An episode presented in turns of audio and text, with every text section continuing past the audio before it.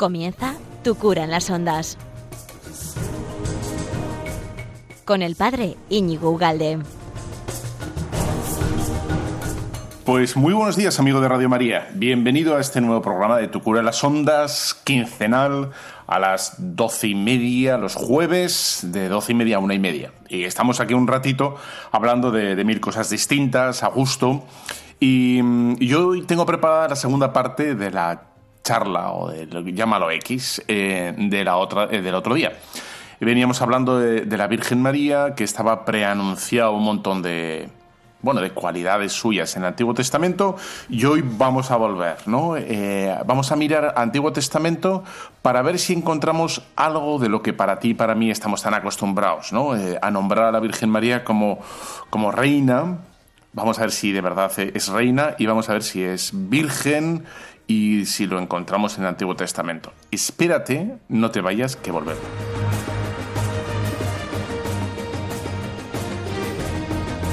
Pues bienvenido a este nuevo programa de Radio María de Tu Cura de las Ondas, que ya sabes que gracias a la tecnología, esta es, la magia de la tecnología, este programa y todos los que te gusten de Radio María los puedes encontrar en la página web de Radio María, los buscas, los seleccionas y, en cualquier otra plataforma, Spotify, Evox, YouTube, Instagram, eh, no sé, todo, todo lo que ahí está, ¿no? En Telegram. Eh, tu cura de las ondas. Ahí lo encuentras, tu cura, Paterua de tu cura de las ondas. Bueno, y, lo puedes reenviar, puedes comunicarte, puedes mm, preguntar, puedes sugerir, puedes, pues todo lo que quieras, ¿no? Menos insultar, todo, absolutamente todo. Bueno, pues el otro día estábamos hablando de, la Virgen María y, de esos eh, atributos o características que le damos nosotros los católicos y que quizá por, por conocidos eh, los podemos dar por entendidos, los podamos o podemos no saber de dónde vienen, o podemos pensar que, bueno, que son fácilmente asimilados o aceptados por cualquier otro, otra confesión.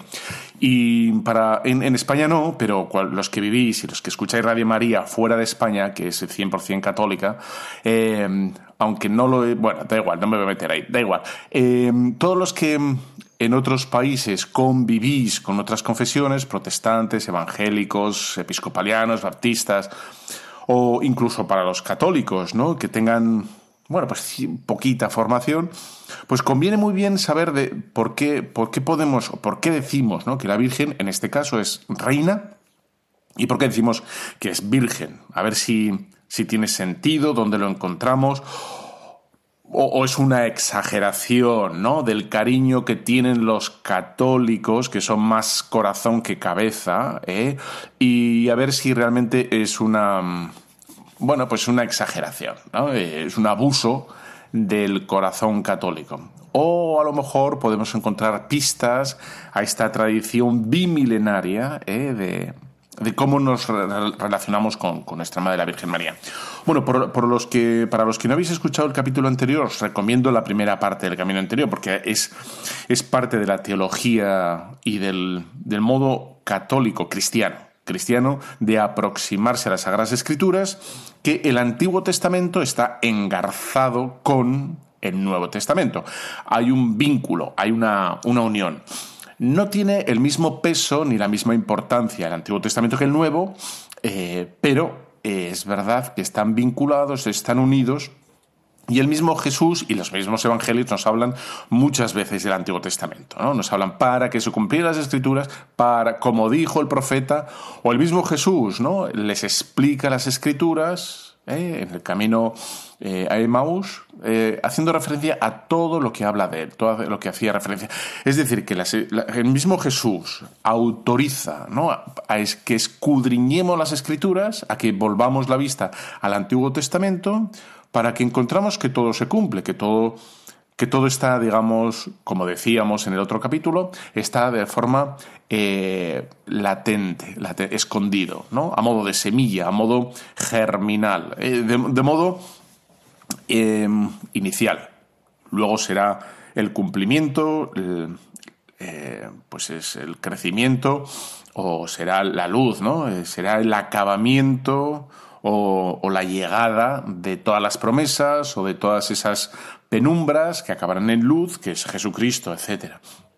De hecho, Eh, esto es muy importante porque Jesús es el único personaje en la historia que es profetizado. El Antiguo Testamento es una espera a que venga, a que venga, que se cumpla, a eso que se ha dicho, pues que se dé realidad, que, comienza. Pues esto, es, esto que acabo de decir es importantísimo. Y aquí vemos, por ejemplo, cómo en los antiguos eh, judíos, los judíos, eh, bueno, pues celebraban eh, la Pascua. La Pascua que era, digamos, la promesa de lo que iba a ser la Eucaristía. Es, esas medio sombras, esa celebración a, medio concluir que Jesús le va a dar cumplimiento en la Eucaristía. O mm, podemos ver en el templo también ese, esa promesa, el templo de, Jerusalén, esa promesa, y el cumplimiento va a ser nosotros, cada uno de nosotros somos ese templo, ¿no? que, se va a cumplir de forma eh, superabundante. Eh, el Señor no, no es que vaya a cumplir un poquito más, sino que le va a dar un giro sin hacer traición al Antiguo Testamento, va a dar un giro eh, mortal absolutamente a sus promesas al Antiguo Testamento y va a cumplir eh, de forma la circuncisión también, ¿no? Ese, ese, pues esa promesa, ese comenzar a hablarnos del bautismo, por el cual la circuncisión, por ejemplo, ¿no? Sea, te hacías partícipe o entrabas a formar parte del pueblo de Israel, y por el bautismo te haces, eh, ¿no? empiezas a formar parte del pueblo de Dios. Eh, bueno, y así el cordero, el cordero que se sacrificaba en el templo, ¿no? Pues el cordero va a desaparecer y el, y el único cordero que se va, a ser ofrecido y que tiene poder real para borrar, borrar, los pecados va a ser Cristo en la cruz. Ese es el cordero. Bueno, así un montón de cosas. Pero, claro, como vamos a hablar de la Virgen María, ahora vamos a ver si si encontramos en el Antiguo Testamento todos esos vestigios, esas, esas como realidades germinales, ¿no? como eh, iniciales sobre la Virgen María. Y a ver si a través de, ellas podemos llegar a, a, una mejor comprensión del misterio de la Virgen María. La Virgen María es un misterio, es un misterio por lo que ha sido adornada por el misterio de Dios. ¿Eh? por, lo, que ha sido enriquecida o dotada, o como lo quieras llamar. ¿no? A la Virgen María se le ha dado la prerrogativa, un montón de prerrogativas, ¿no? de eh, la Inmaculada, eh, pues concebida sin pecado original, pues, y, no ha tenido pecado a lo largo de toda su vida. Ha sido adornada con, bueno, pues, con esa gracia singularísima de, ser asunta al cielo en cuerpo y alma. Bueno, y, hoy vamos a hablar de, que, de su reinado, de, si es reina o no, y, de su virginidad, ¿eh? que sería otra, otro adorno de, la Virgen María, con el cual nosotros nos referimos a, a ella. Venga, vamos allá.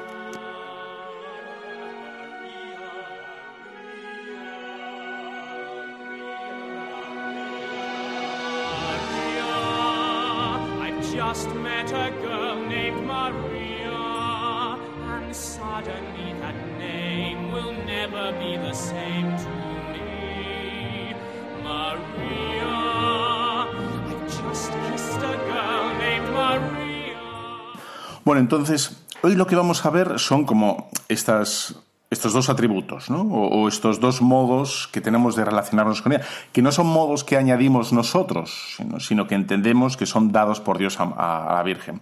Lo primero que vamos a ver, si María es reina. Y cuando hablamos de reina, es de reina de verdad no vaya a ser que sea, como he dicho antes, un exceso de cariño, un exceso de piedad, un abuso por parte de los católicos, que tenemos mucho de latinos. Eh, bueno, no, solo es que seamos solo latinos, pero los latinos somos como muy pasionales y entonces, bueno, se nos va el cariño por la boca y entonces decimos, pues mi mil. Entonces, tenemos que comenzar, pues, por el cimiento, por los cimientos. ¿Cuáles son los cimientos? Jesús. El Señor es el cimiento de todo. Por lo tanto, vamos a ver eh, si María es reina, tiene que ser porque Cristo es rey. Y, eso es verdad que ya lo sabemos, celebramos la fiesta de Jesucristo, Rey del universo, y, lo sabemos por activa y por activa de las Sagradas Escrituras. En Mateo 1.1 se nos dice, en, la en el libro de la, que se hace la bueno, pues toda la génesis de, de dónde procede Jesús, se nos dice que es hijo de David. Y por tanto, del linaje, del linaje de David, por lo tanto, del linaje monárquico de Israel. En Lucas 1.30 se nos dice, no temas María, has hallado gracia ante Dios y vas a concebir un hijo. Dios le pondrá, le dará el trono de David su padre. Es decir, que en Lucas también, eh, por la voz del ángel, se nos reconoce que hay un nexo de unión pero de sangre, absolutamente de sangre, entre David y Jesús, y por lo tanto va a heredar y va, bueno, pues arrastra ese, ese reinado, ese ser, ser rey, y lo reconoce el ángel, ¿no? Y le dará el trono de David, su padre. Luego, quizá, ¿eh? lo más obvio, lo más evidente, lo más claro es en Juan 18:37, cuando Jesús, delante de Pilatos, ¿no? Em, le dice, tú lo dices, yo soy rey, ¿no? Pues ahí está, si dices, yo soy rey. Jesús lo dice, ¿esa eres tú acaso? Y Jesús lo reconoce, yo soy rey, ¿no? Yo para esto, eh, para esto he nacido. Y en Juan 19.9 un poquito más adelante también se nos dice, porque se había mandado escribir ¿no? en la cruz, dice Jesús de Nazaret, rey de los judíos, y los, los, judíos le intentan corregir diciendo, no pongas eso, no pongas eso, di que él dice que es rey de los judíos. Y aquella frase tan famosa, ¿no? Lo escrito, escrito está, ¿no? Este pone, él dijo, eh, es rey de los judíos. Jesús de Nazaret, rey de los judíos. Por lo tanto, podemos ya poner la primera piedra como sólida, segura, clara, en que la, presunción o la pretensión, mejor dicho, mucho mejor dicho, de Jesús de ser rey. E, él es rey. Nos dice el ángel, se nos dice la misma genealogía de Jesús que desciende de David, y él lo va, ese título lo va a tomar como suyo. No va a hacer desprecio de ese título, no va a decir, bueno, yo no lo quiero para nada, sino que lo, lo toma, lo hace suyo y se nombra o se reconoce a sí mismo como un rey un rey distinto, pero no vamos a hablar de ese reinado de Jesús. Vamos a hablar solo de que Él es rey. Y por tanto, eh, sabemos que no es un rey de este mundo, eh, pero, pero lo es, y ya está. El, el ata los reyes tienen en sí mismo todo el poder, el legislativo, el ejecutivo y el judicial. Ahora nosotros, en la época moderna en la que estamos, todo es dividido, ¿no? Unos tienen el poder ejecutivo, otros el legislativo y otros el judicial, y así. Bueno, pero esto, por un monarca, por una monarquía absoluta, eh, pues, pues está así. Y después lo anuda todo el rey, ¿no? Ahora, lo que tenemos que ver es si una vez que hemos reconocido esta claridad ¿no? de, que Jesús es rey, ¿por qué decimos? ¿Por qué decimos que la Virgen María es reina? Si, si solo hace referencia, hacemos referencia a Jesús.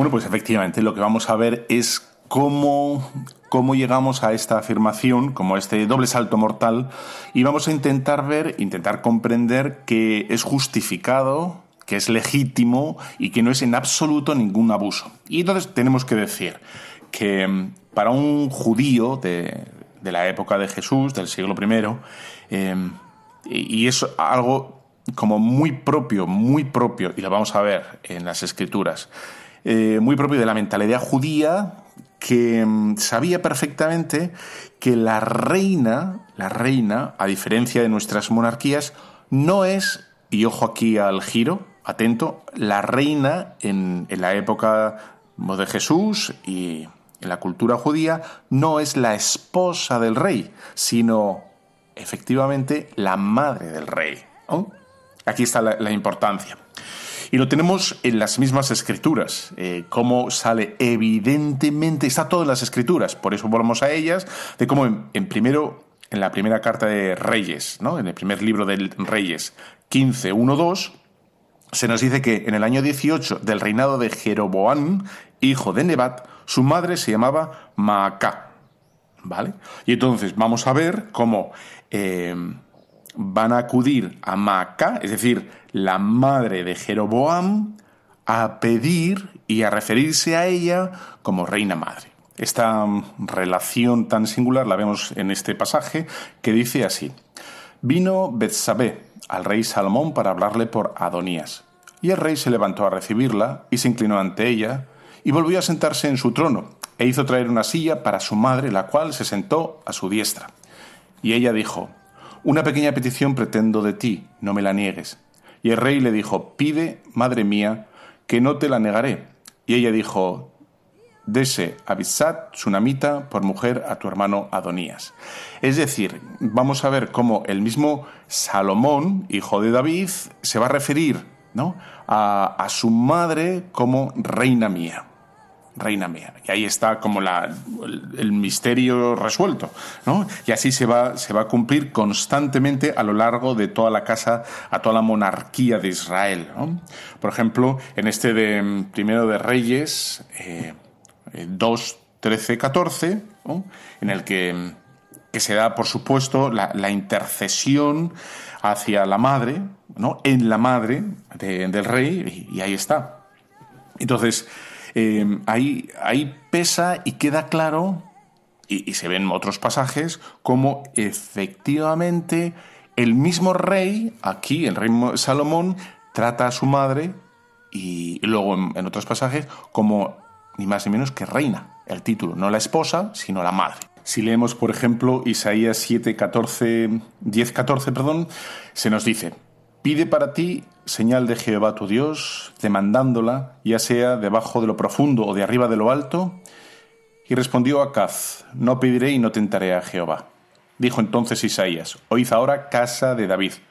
¿O es poco el ser molestos a los hombres, sino que también deseáis cansar a mi Dios? Por tanto, el Señor mismo os dará la señal. He aquí que la Virgen concebirá y dará a luz un hijo y le llamará Emmanuel es decir, aquí la señal es la madre, la Virgen que va a concebir, aunque para nosotros remarcamos ahora eh, la virginidad, realmente esta Virgen, eh, la señal es que va a ser madre, ¿no? De, este rey que va a regir ¿no? el, pueblo. Es la madre, es la, la, señal. Bueno, pues, pues ahí está. La cuestión es si, si, aunque recorramos ¿no? todos estas, estas bueno, pasajes del Antiguo Testamento, es si podemos pensar y podemos descubrir en las escrituras si los discípulos y los apóstoles y los evangelistas eh, pensaban así, creían lo mismo. Y entonces vamos a ver si efectivamente los apóstoles, los evangelistas pensaban lo mismo.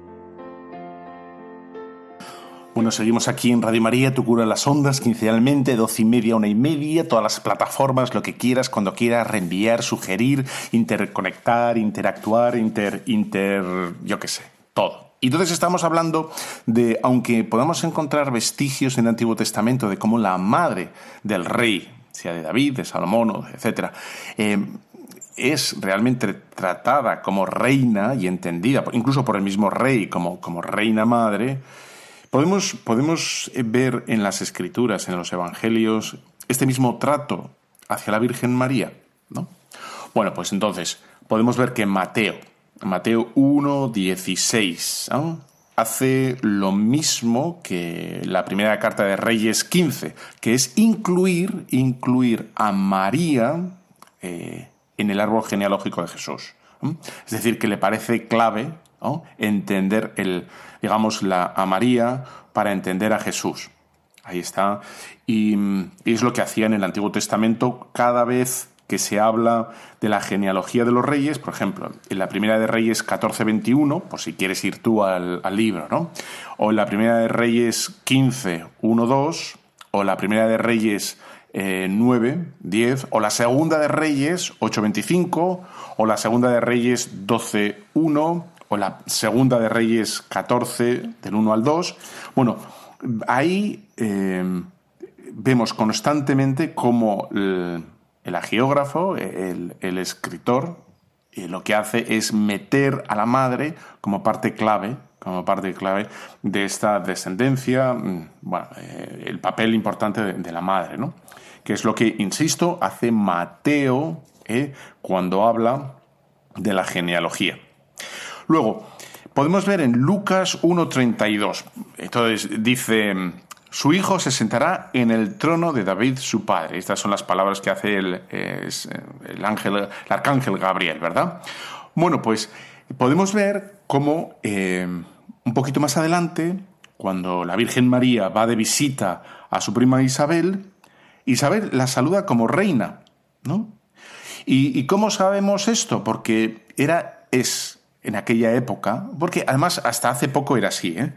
Eh, era impensable que una mujer mayor tratara con tantísimo respeto a una jovenzuela, como era la Virgen María. La Virgen María era una doncella, era una niña, era, era nada, ¿no? Bueno, pues eh, le, trata con, bueno, con un respeto a, a, la Virgen María, de donde a mí que la madre de mi Señor Ahí está, ¿no? La madre de mi Señor y le trata efectivamente ya con ese respeto eh, de, reina o con un respeto inusitado o inusual o del todo. Yo me acuerdo, eh, yo, bueno, no sé cómo lo habrás vivido tú, pero yo me acuerdo de antiguamente cuando éramos pequeños que nos levantábamos en el colegio cuando entraba el profesor. Eso, por supuesto.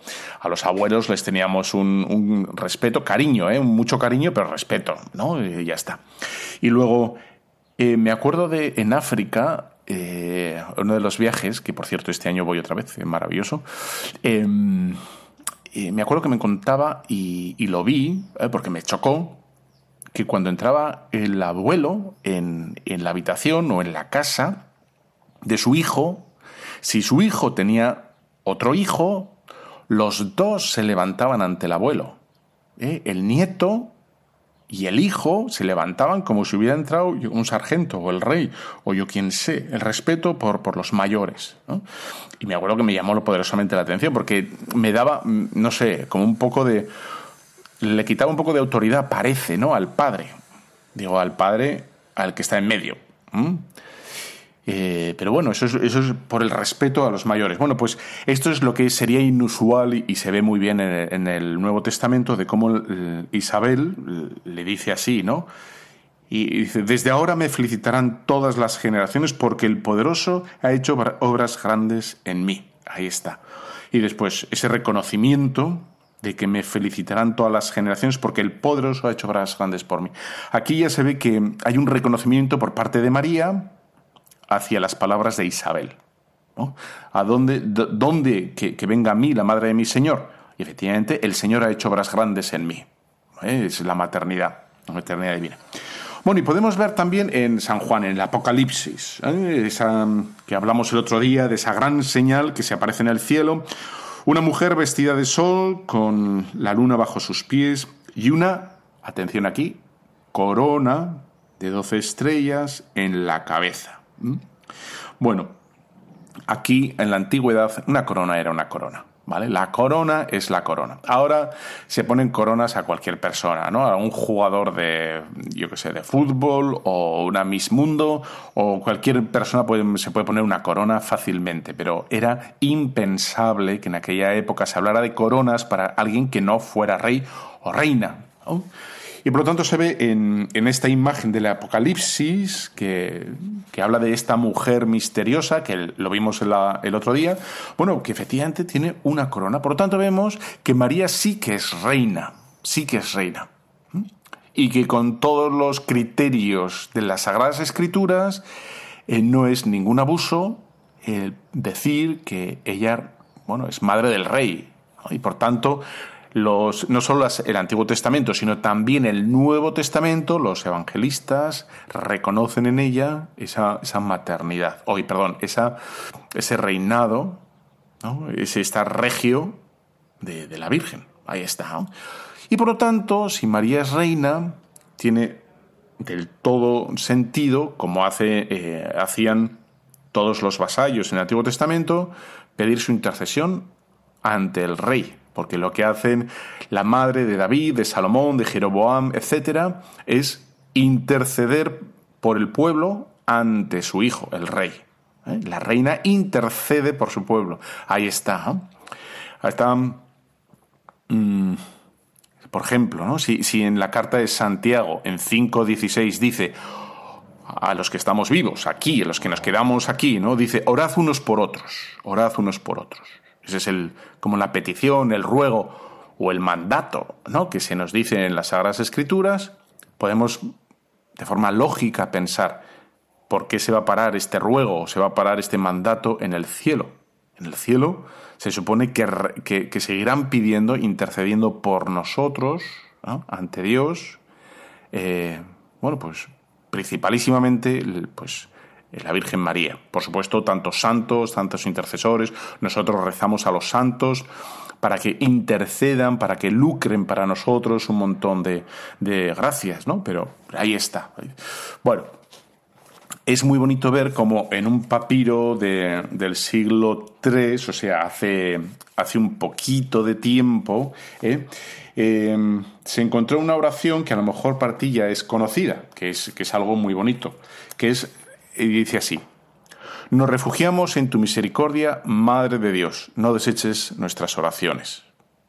Y dices esta oración tan, tan confiada, dirigida a la Virgen María, dirigida a María, con, con, gran confianza. Nos refugiamos en tu misericordia. Es una oración del siglo III, imagínate, o sea, nada, acababa de nacer el, cristianismo, no llevaba nada de tiempo y ya acudían a ella. Bueno, y por último, para que nadie se escandalice, ¿no? Nosotros eh, acudimos a la Virgen María, no adoramos a la Virgen María y entendemos que cuando le pedimos a la Virgen María le estamos diciendo que interceda por nosotros. Es decir, que de alguna manera estamos pidiendo por otro camino, un camino quizá aparentemente más largo, porque no es directo, eh, a Jesús, al Señor, ¿no? Y pero en el fondo es un camino más corto porque la Virgen María está muy cerca del corazón de Dios y, a ella a ella le pedimos, a ella nos confiamos. Y por tanto, eh, como vemos, no solo las escrituras, sino la oración perenne, la oración de siempre de todos los cristianos desde el siglo III han acudido a la Virgen María con gran confianza, por lo tanto, estaban convencidos de ese papel eh, singular, primordial de la Virgen María en el, digamos, el plan de salvación.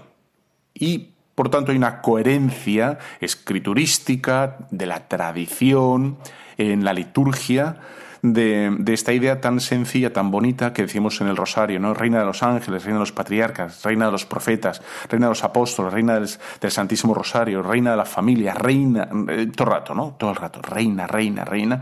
Y recurriendo a eso, y insisto, no como exceso, no como un abuso, sino como algo absolutamente escriturístico y como metido en el corazón de los evangelistas que la reconocen así y, y la Iglesia que lo ha vivido de forma natural y de forma, digamos, eh, ahora se dice orgánica. Bueno, pues orgánica, pues orgánica, pues eso, pues orgánica, y ya está. Pues si quieres utilizar orgánico, organizamos todo lo que sea.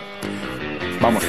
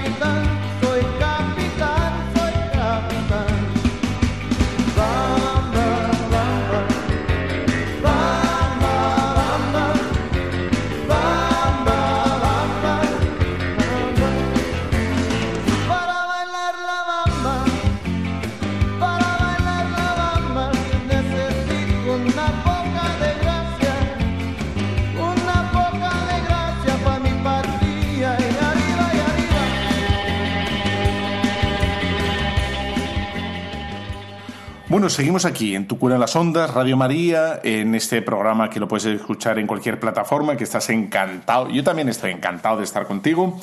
Y bueno, y la segunda parte, que es la que estás esperando, ¿verdad? Hemos dicho que íbamos a hablar de la Virgen María, de estos dos atributos, eh, cualidades, características que con los que nos referimos a ella, ¿no? En el rosario principalísimamente, Virgen. Ahora vamos a hablar de, la virginidad. Porque nosotros decimos que, que la Virgen es virgen antes, durante y después del parto. ¿eh? No solo es antes, sino también durante y, y después. Bueno, entonces vamos a entender si también aquí podemos encontrar alguna pista que nos ayude en las Sagradas Escrituras a saber el significado de esta virginidad, eh, el motivo de esta virginidad y, bueno, intentar por qué es así, por qué es así, qué luz, qué, mensaje hay detrás, ¿no? Entonces, tenemos que empezar a decir lo primero que hay que decir, ¿eh? y abrazados o mirando al Génesis, es que mm, eh, Dios en el Génesis dice ¿no? que, que Adán y Eva que, se multipliquen, que se multipliquen, llenad la tierra. A toda esta gente eh, maltusiana que dice que ya no hay hueco para los 10.000 millones de personas, mira, esto es lo que opino o dicho de otra manera, puñetas, ¿no? Puñetas. Aquí cabemos todos. Y si no caben, pues que se salgan ellos los primeros, ¿vale? Aquí, bueno, estos métodos de control natural, pues es, absolutamente eh, inhumano, antihumano es, eh, y es anticatólico y de sentido común, etcétera. tenemos, tenemos un montón de toneladas, está venga decirnos que tiramos comida, toneladas de comida por cada habitante, y ahora resulta que tienen miedo de de que no va a haber comida para tantos millones. Mira, a ver, mira, cuadraos o, o poneros de acuerdo con vuestras mentiras o con vuestras, en fin, medias verdades, ¿no? Hay comida para todos, y hay de todo para todos. Es verdad que hay que racionalizar mejor las cosas, pero no por falta, sino por sentido común. Bueno, da igual, pero no estamos hablando de esto, que de repente me ha venido el tema, ¿no? Estamos hablando de cómo en, el Génesis ya se nos habla de que uno de los mandatos de Dios es, es eh, reproducidos, multiplicados, henchid la tierra, llenados por todas las esquinas, es decir, la natalidad, mm, en fin. Eh, somos ahora una en Occidente, estamos hechos fosfatina, somos los únicos que estamos decreciendo, los únicos que estamos decreciendo. Cuando la familia natural es numerosa, pero de forma natural, es, o sea, aquí en Europa, hace antes de todo el, en fin, la casuística de bueno, métodos anticonceptivos, lo normal era tener entre 5 y 7, 8, eso sería el ratio. ¿no? En África son hasta 12 y 15, digamos lo normal, la media, la media, ¿vale? Bueno, da igual, pero estamos hablando de cómo eh, en el Antiguo Testamento tenían, pero a bien tener muchos hijos, porque era mandato divino del Génesis, ¿no? Multiplicados. Bueno, pues Aquí viene el, contraste otra vez cuando Jesús se presenta a sí mismo como célibe. Ahí está, ¿no? Y no solo eso, sino en Mateo 19, 12, lo puedes mirar, invita al, a la virginidad o al celibato, llámalo como quieras, ¿no? Bueno, aquí viene eh, otra vez eh, unirnos a Jesús, como Jesús se presenta a sí mismo como virgen, eh, como célibe, y por tanto una vez que hemos visto a Jesús, ¿no? del mismo modo que antes, que Él es rey, ¿no? ahora vemos que Él es célibe, vamos a intentar comprender a María. ¿no? Porque se nos dice efectivamente que en Lucas 1.34, ella dice ante, ante el ángel Gabriel, se nos dice, ¿cómo será eso? Pues no conozco varón. Ya sabes que conocer varón es un eufemismo, un modo de decir bíblico de tener relaciones, ¿no? Relaciones... Eh, eh, entonces ella, la Virgen dice, no, no, no, conozco varón, no tengo relaciones con nadie, no, ¿cómo va a ser eso? ¿no? Y sabemos, sabemos que mm, bueno, estaba prometida. Y aquí viene el, digamos, es verdad, ¿no? Como cierta, como lío, jaleo, a ver, como una aparente contradicción. Vamos a ver, ¿no? ¿Cómo puede ser que la Virgen María estuviera, eh, bueno, pues prometida y a la vez dice que, no conoce varón, que, que, no, que no fuma, que, que no va nunca, he dicho fumar, ¿eh? no me he equivocado, que, que no va, ¿no? cuando dice la Virgen María, no conozco varón, está diciendo como, como cuando uno dice no bebo, no, no bebo, no, no es que no estoy bebiendo ahora, eh, no he bebido antes, sino que no bebo ni antes, ni ahora, ni nunca. Eso es, eh, así es, eso es lo que implica el verbo, el tiempo verbal de, en el que usa la Virgen María, no conozco varón, es que no, no, no, no. Entonces, ¿dónde puede estar aquí, no? Eh, ¿dónde, está aquí el jaleo? ¿no? ¿Dónde está? De hecho, en Mateo 1.25 eh, se nos dice en los sueños de José como el ángel le dice a José, ¿no? Levántate, ¿no? Eh, coge a tu esposa y huye. Coge a tu esposa y huye. Es decir, que era la Virgen María estaba desposada y se desposa con José. Entonces, para como el, el, jaleo o el, digamos, la contradicción o el lío eh, que nos cuesta entender es cómo puede ser a la vez las dos cosas, ¿no? Que la Virgen María estuviera eh, prometida y a la vez eh, parece ser hubiera hecho un voto. Pero parece que es un contrasentido, ¿no? Hacer un voto cuando te has prometido. Porque uno podría decir, bueno, pues entonces es una, una argucia de las escrituras, ¿no? O es una argucia eh, de, bueno, para intentar entender este sinsentido de la Virgen María o el sinsentido del misterio de Jesús, etcétera, ¿no? Y dices, bueno, pues, pues vamos a intentar cómo María estaba prometida. Y la promesa, ¿no? Este estado de, de este, duraba más o menos un año que vivían separados, ¿no? Y por tanto la Virgen María no era madre soltera, no estaba legal, cuando uno se prometía estaba legalmente casado y la boda era eh, ese acto nupcial que duraba más o menos una semana, lo sabemos por las bodas de Caná, que aparecen explícitamente, y, y, entonces, bueno, ¿dónde está aquí? ¿no? Y bueno, pues me parece súper interesante, súper interesante saber que la respuesta con sentido, con, con cabal, está en las Sagradas Escrituras está en las Sagradas Escrituras. ¿no? Y entonces, eh, ¿por qué no se casa la Virgen María? O digo, si se casa la Virgen María, ¿por qué hace un voto? Y si se hace un voto de, castidad, ¿por qué se casa? ¿No? Las dos cosas valen. Y si se casa, ¿por qué hace un voto? Y si hace un voto, ¿por qué se casa? Ahí está, ¿eh? como la cuadratura del círculo y que uno dice, bueno, esto, esto está, está mal, ¿no? Y dice, bueno, pues la respuesta está ni más ni menos que delante de nuestras narices, pero delante, o sea, todo un misterio resuelto. Bueno, entonces si ya sé que quieres a ver cómo se soluciona esto, ¿verdad? Bueno, pues mira, ni más ni menos, si vas a el libro Números 30, del 1 al 16, ¿eh? se nos explica la situación en la que estaba la Virgen María conforme a una posibilidad que daba este libro, este libro del Antiguo Testamento, la Virgen María toma para sí un voto y que aparece explícitamente en números 30, que te lo voy a leer y dice así, pero si tu padre, el mismo día en que se entera de cualquiera de sus votos o de los compromisos que ha contraído lo desaprueba, no serán firmes. Yahvé se lo tendrá en cuenta, pues su padre lo ha desaprobado. Y si se casa cuando todavía está ligada por sus votos o por un compromiso que inconsiderablemente contrajeron sus labios, si su marido se entera y el mismo día en que se entera no lo desaprueba, serán firmes sus votos y los compromisos que adquirió serán válidos. Pero si su marido se los anula, el mismo día en que se entera, no será firme nada de lo que ha salido de los labios, sea voto o compromiso. Yahvé no se lo tendrá en cuenta porque su marido se los anuló. Cualquier voto compromiso jurado que graba a la mujer puede ratificarlo o anularlo el marido.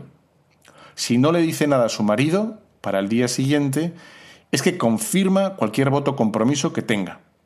Los confirma por no haberle dicho nada el día que se enteró. Pero si los anula más tarde, cargará él con la falta de ella.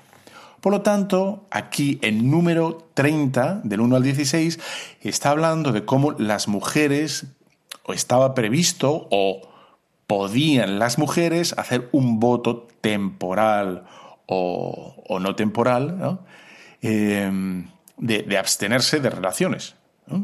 La única, digamos, condición que se pedía es que tanto el padre, si en este caso, si estaba sin casar, ¿no? O el marido, si estaba casada, tenían que dar el visto bueno. Si daban el visto bueno, ese voto que, hacía eh, era válido. Y por lo tanto, eh, se entiende perfectamente que la Virgen María había usado de estos votos y que entendemos que San José lo conocía y lo aprobaba. De hecho, en, en Lucas 1.37, cuando se nos habla que San José y la Virgen María van al templo a presentar ¿no? bueno, al hijo, se, adelanta una mujer que es Ana, hija de Fanuel, de la tribu de Aser, ¿no? que había vivido siete años con su marido y había permanecido viuda hasta los 84. Es decir, eh, ella, se ve aquí otro, el voto de las viudas, de la soltera. La Virgen María había hecho el, el voto de las casadas. Por lo tanto, entendemos que Ana le había dado el permiso de su padre, ¿no? porque se había quedado viuda muy joven, y aquí la Virgen María sería San José, ¿no? Es decir, que según números 30, ¿eh? María, con el permiso de Jesús, bien pudo, y es más, tiene sentido entonces que hizo ese, ese voto, ¿no? Es más, decimos, hablamos de San José como su castísimo esposo, ¿no? Bueno, pues entonces eh, eh, decimos que, es, castísimo esposo porque se nos dice en Mateo 1.19 que es hombre justo. Es un hombre justo. Justo quiere decir que es temeroso de Dios, que cumple con Dios, que, es, que es un hombre piadoso, que es un hombre de Dios, un hombre que reza, un hombre con fe. Y de ahí se entiende perfectamente que conociera ese voto, esa promesa de la Virgen María y que lo aceptara. Y de ahí que llamemos también a San José castísimo esposo, porque era, digamos, copartícipe o, bueno, pues compartía con la Virgen María ese, ese voto ¿no? de, abstinencia. Sabemos, al margen de las, de las Sagradas Escrituras, que en la época después, muy poquito después de la época de Jesús, había sectas judías que era muy común, pero muy común, que realizaban estas, estos votos. Votos por los cuales eh, en el matrimonio estaban absolutamente sin, tener relaciones. ¿no? Bueno, y dicho como quien no quiere la cosa así como de pasada, ¿eh? de pasada, hay que recordar algo que no se suele decir, ¿no? Porque ahora ya, en fin, lo único que hay que recordar es los, las verdades elementales, ¿no? En las homilías y en las catequesis. Pero pero la, Iglesia enseña en el catecismo de cómo es muy bueno que en los matrimonios católicos haya cierto tiempo de abstinencia, cierto tiempo. ¿eh? Recomienda la abstinencia para entregarse a la penitencia, a la oración de una forma más, ¿no? Pues más fácil por, parte de, los cónyuges, ¿no? aunque esto no se dice casi nunca, pero bueno. Bueno, vamos a hacer una pequeña paradiña, ¿eh? como, como Ronaldinho, y volvemos ya.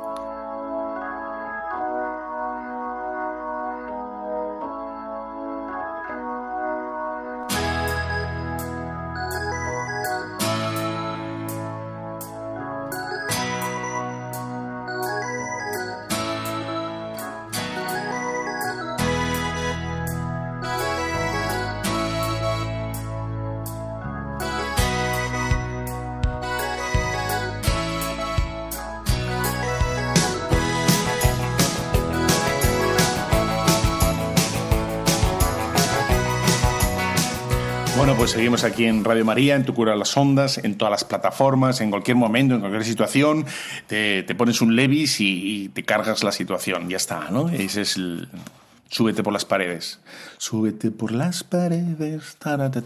Bueno, es así la canción. Era así el anuncio, pero ¿qué, quieres que te diga? Bueno, estamos hablando de la Virgen María, estamos hablando de ese voto de castidad que que de repente desaparece el misterio acudiendo a las Sagradas Escrituras. Estaba posibilitado, estaba contemplado en la legislación político-religiosa de Israel que las mujeres, las viudas, pudieran hacer ese tipo de votos con el permiso del padre, con el permiso, ¿no? Porque, porque tenían. Bueno, ya está.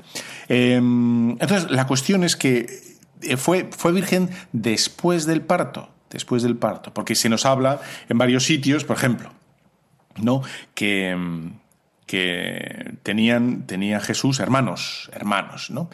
Y con esto me voy a quedar como, bueno, dos ideas muy sencillitas, ¿eh? que ya está. En Marcos 15:40 nos da la solución, y es que María, que, sale, varias Marías salen, pero varias veces, se nos dice ya que es madre de José y de Santiago, ¿no? Y, y, es la misma María que aparece junto a María, la madre de Jesús. Y se nos dice en Marcos 15:40 que es María, la madre de José y Santiago, estaba junto con María, la madre de Jesús. O sea, aparecen esas dos Marías y aparece con José y con Santiago, que se nos dice que es hermanos de Jesús. Pero efectivamente no son hermanos, son parientes, porque tienen una madre distinta, la misma, el mismo nombre. María era un nombre muy común y Jesús era un nombre bastante común, ¿no? Es como Fernández ahora, o como, como Carlos, o como Antonio o como Feldespato, ¿no? Que son, son nombres muy comunes, ¿no? O eh, Eulalia. Eulalia, Eulalia, Eulalia. Bueno, son nombres muy comunes, ¿no? Eh, Umbelina, pues también comunísimo, pues de todos los días hay siete, ocho que conoces, ¿verdad? Bueno, pues ahí estamos, Marcos 15:40, se nos habla de, a la vez, está en el mismo sitio María y tal, por lo tanto ya sabemos que esos a los que se nos hablan de hermanos de Jesús, en verdad son parientes, porque la palabra que utiliza ¿no? en, griego, adelfoi, ¿eh? ¿qué te parece? Adelfoi, es sinónimo de pariente. Y sus parientes, tus hermanos y tus parientes, tus parientes están ahí. Y luego la otra respuesta muy sencillita es que si, si de verdad María hubiera tenido más hijos, si hubiera tenido más hijos después de Jesús, Jesús en la cruz no le hubiera dejado a Juan el encargo de cuidar a la Virgen María. ¿Eh? se lo hubiera dejado a sus hermanos de, fin, de sangre. Pero el encargo es precisamente porque tanto, eh, bueno, la Virgen como Juan, pues, pues se necesitaban y, es ese último gesto de atención a los demás que tiene Jesús en la, en la cruz. ¿no? Bueno, a mí lo que más me interesa ahora, porque es muy interesante, es el sentido de la virginidad, ¿no? De la, de por qué, por qué la virginidad, ¿no? Es un aguantarse por aguantarse es un fastidiarse, pues esto que está muy bueno, muy rico, que es la sexualidad, que es algo buenísimo, etcétera, pues te fastidias, ¿no? Mira, de hecho una, un pastel aquí, un helado de, de Oreo, que se está medio derritiendo con un poquito de licor, un poquito, le echas por ahí.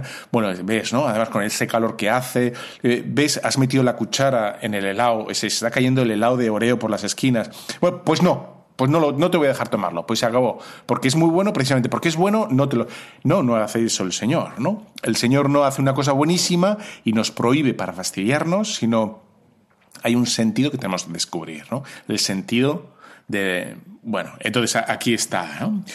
Nosotros hemos dicho, he intentado responder así como rápidamente, ¿no? que la Virgen María es virgen antes, durante y después del parto, y vamos a ver durante el parto durante el parto. ¿Tiene sentido esto? Durante el parto. Bueno, pues se nos dice en, Isaías 66, 7, 8, ¿no? Vamos allá. Eh, se nos dice, es milagroso porque su madre da a luz un hijo antes de llegarle el parto. Y dices, pues es algo que no tiene precedentes, ¿no? Dices, ¿quién, quién oyó? ¿Quién vio tal cosa? Dice Isaías. Y dices, bueno, ya apunta Isaías a este, digamos, tándem contrapuesto entre maternidad y virginidad, ¿eh? que, que, va a ser el signo del, del Mesías. Es un tándem, ¿no?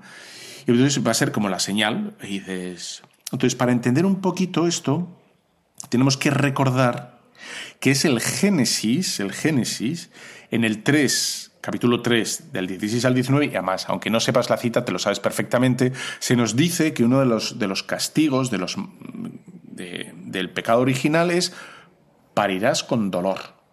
Parirás con dolor, ¿eh? y, trabajarás con el sudor de tu frente. Y por eso son como los dos, digamos, consecuencias y luego está la muerte, etcétera, pero la consecuencia del pecado original es el cansancio en el trabajo, parir con dolor y la muerte. Esas tres son así, ¿no?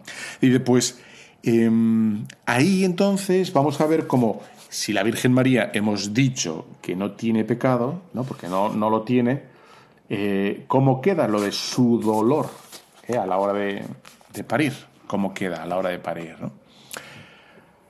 Y para eso, para intentar entenderlo un poquito, vamos a ir al Apocalipsis. Vamos a ir al Apocalipsis, que hemos acudido varias veces a él. Entonces, eh, María, que es sin pecado, se nos dé eh, esa mujer que aparece en el cielo ante un gran dragón rojo con siete cabezas y diez cuernos, y su cola arrastra la tercera parte de las estrellas del cielo que las precipita sobre la tierra, y el dragón se detuvo delante de la mujer que iba a dar a luz para devorar a su hijo en cuanto lo diera a luz. Y la mujer dio a luz un hijo varón, el que ha de regir todas las naciones con cetro de hierro. Y dices, la mujer dio a luz un hijo varón, ¿no? y su hijo fue arrebatado hasta Dios y hasta su trono y la mujer oyó, al desierto, donde tiene un lugar preparado para Dios y ser allí alimentada.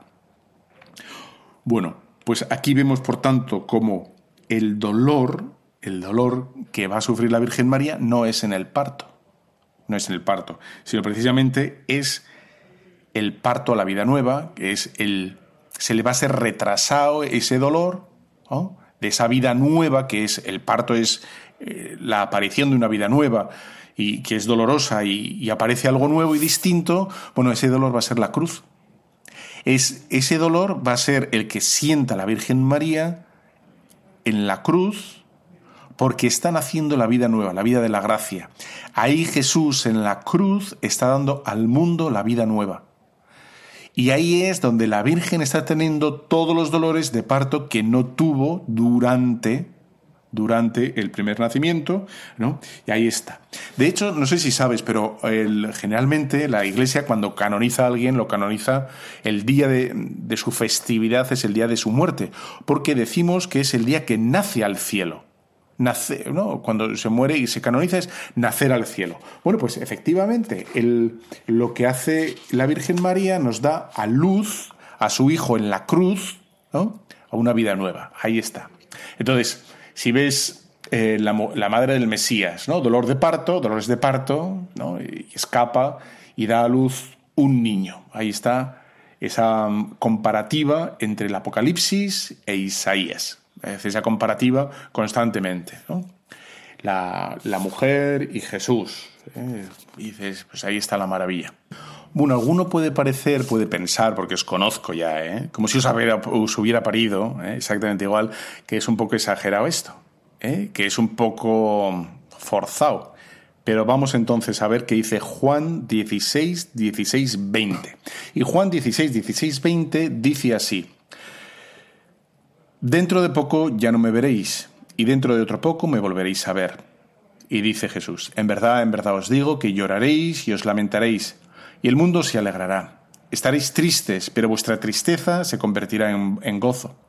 La mujer, cuando va a dar a luz, está triste porque ha llegado su hora, pero en cuanto ha dado a luz al niño ya no se acuerda del aprieto por el gozo de que ha nacido un hombre al mundo. También vosotros estáis tristes ahora, pero volveré a veros. Y se alegrará vuestro corazón y vuestra alegría nadie os la podrá quitar. Jesús empieza esto diciendo esto raro, ¿no? Esto eh, dentro ahora me veis, pero luego no me volveréis a ver, ¿no? Está hablando justo en la última cena, está, está hablando del paso que va a hacer, ¿no? De la vida terrenal a la vida de gloria. Y dices, bueno, ahora no me veréis, me volveréis a ver. Bueno, y hace esa comparativa de ese no me estáis viendo, me vais a volver a ver, es decir, voy a una vida nueva, ¿eh? y lo hace comparativo con, con un parto. Es Jesús el que pone el ejemplo del parto. Y por tanto podemos entender perfectamente ¿eh? que, está refiriéndose a una vida nueva y que en Juan 1.13 ¿eh? se nos dice que, que no ha nacido de sangres, ¿no? el Salvador no ha nacido de sangres, ni de la voluntad de la carne, ni del querer del hombre, es decir, del alumbramiento, que no ha habido derramamiento de sangre y nada. Es decir, los, los apóstoles se dan cuenta de que hay un nacimiento nuevo, o que no hay un que, realmente la Virgen María ha dado paso a una nueva vida. Y para eso esa novedad se reviste la virginidad absolutamente, ¿no? Eh, y da, da, luz, da lugar a esta, a esta vida, la vida de la gracia, en definitiva y no me queda mucho más tiempo ¿eh? para estar contigo, pero yo he estado muy a gusto, yo he estado encantado de la vida y, te dejo con la bendición de Dios Todopoderoso, Padre, Hijo y Espíritu Santo, descienda sobre cada uno de los super oyentes, oyentas, ahuyentas, ahuyente, oyente, el diente de Radio María. Amén. Chimpún.